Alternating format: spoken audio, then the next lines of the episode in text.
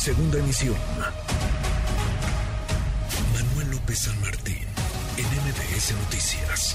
Mire, para tratar de entender en qué va este juicio y cuál es el futuro, sobre todo, de este juicio, si es que tiene alguno, eh, le agradecemos que nos tome la llamada Oscar Balmen, él es periodista y experto en temas de seguridad y narcotráfico. Oscar, gracias por estar con nosotros. Muy buena tarde. ¿Qué futuro le ves a este juicio después de estas dos semanas donde lo que hemos escuchado son solo pues eh, dichos, eh, presunciones, pero nada concreto?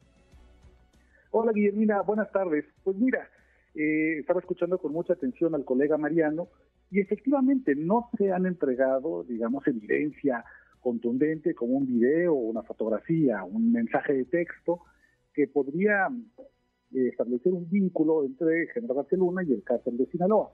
Sin embargo, no hay que olvidar que el juez Brian Cogan le ha dicho a los dos integrantes del jurado que los testimonios de las personas pueden contar como si fuera evidencia contundente, es decir, deben tener el mismo peso una foto o un video que la afirmación de un testigo cooperante que diga que estuvo en el lugar de los hechos y que a él le consta, porque él lo vio, él lo escuchó o él fue parte de una entrega de soborno. Es cierto que varios testigos han tropezado, principalmente eh, el, llaman el futbolista Tirso Martínez, a quien el juez Cogan desechó medio testimonio porque le dijo, no puedes tú venir a decir, a mí me dijeron qué, yo escuché qué, tú tienes que ser una persona, testigo cooperante, que diga que yo fui el primer, eh, digamos, eh, testigo directo. Pero sí se ha cumplido esta, esta cuestión, por ejemplo, en el caso del Grande, Sergio Villarreal, hombre cercanísimo a la Barbie, quien fue el primer testigo cooperante y dado de los testimonios más explosivos. Y sí se cumplió ese, ese criterio también ayer con la declaración del Policía Federal Ministerial, Francisco Camilo Zabaleta. Incluso él dijo que él fue testigo, él vio cómo el 19 de octubre de 2008 Genaro García Luna se habría citado en una carretera con Arturo Beltrán Leiva, quien era el líder en ese entonces del, del Beltrán Leiva y lugarteniente de Edgar Villarreal.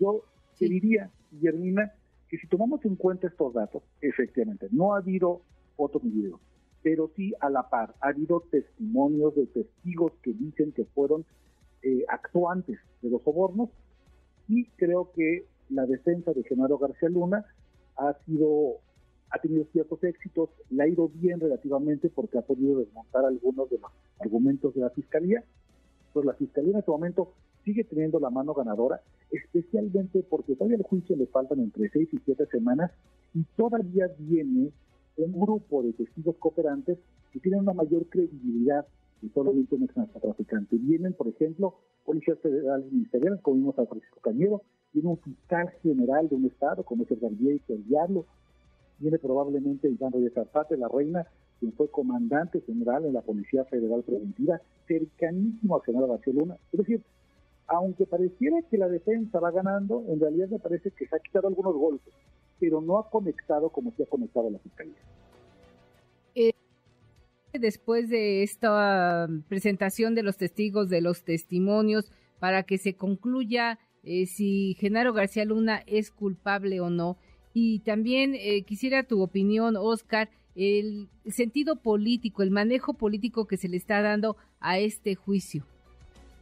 Claro, ¿qué sigue? Cuando hayan terminado los testigos cooperantes llamados por la Fiscalía y cuando la defensa de García Luna haya terminado sus alegatos, entonces el destino de Genaro García Luna queda en manos de 12 personas. Son, los, son los integrantes del jurado quienes deberán eh, concluir unánimemente, y esto es muy importante, no puede haber discrepancias, tienen que ir parejos en su voto sobre si Genaro García Luna es culpable o no. Pero es culpable o no también es una frase que hay que matizar, porque a Genaro García Luna se le está enjuiciando por cinco cargos criminales. Es, decir, puede ser que el jurado determine que es culpable en dos de cinco, en tres de cinco, en uno de cinco. Y entonces, lo que uno supone que era gratis. Después de tres años la fiscalía casi tendría amarrada una cadena perpetua para que García Luna puede transformarse en una únicamente en una especie de cadena de, de perdón de, sanción que termina en 10 años, 15 años y tomando en cuenta lo que tiene ya de cárcel, pues que podría estar libre antes de lo que pensábamos. Hay que poner esos matices porque es probable que de, alguna, de algún cargo salga absuelto y se ha encontrado culpable de otro. Y eso modifique por completo eh, el destino trágico que muchos advertíamos para Genaro Barcelona. Eh, eso me parece que es un importante. Y sobre la parte política que tú me comentabas, Guillermina, yo creo que el juez Brian Cogan ha hecho una conducción bastante férrea, muy rigurosa de lo que se está poniendo en el banquillo. Cada vez que alguien ha querido deslizar el tema de un expresidente mexicano, que en este caso salpica a Vicente Fox, porque fue quien nombra a Genaro Barcelona como director de la AFI, luego Felipe Calderón, porque es quien medicina secretario de Seguridad Pública Federal, el juez Cogan ha alineado a las personas, los testigos cooperantes, y le ha pedido que se mantenga en, la línea de que el, juzgado es Genaro García Luna. En México, evidentemente, sabemos que lo que está en el banquillo no es una persona. Está en el banquillo no solamente dos expresidentes, sino también dos administraciones completas.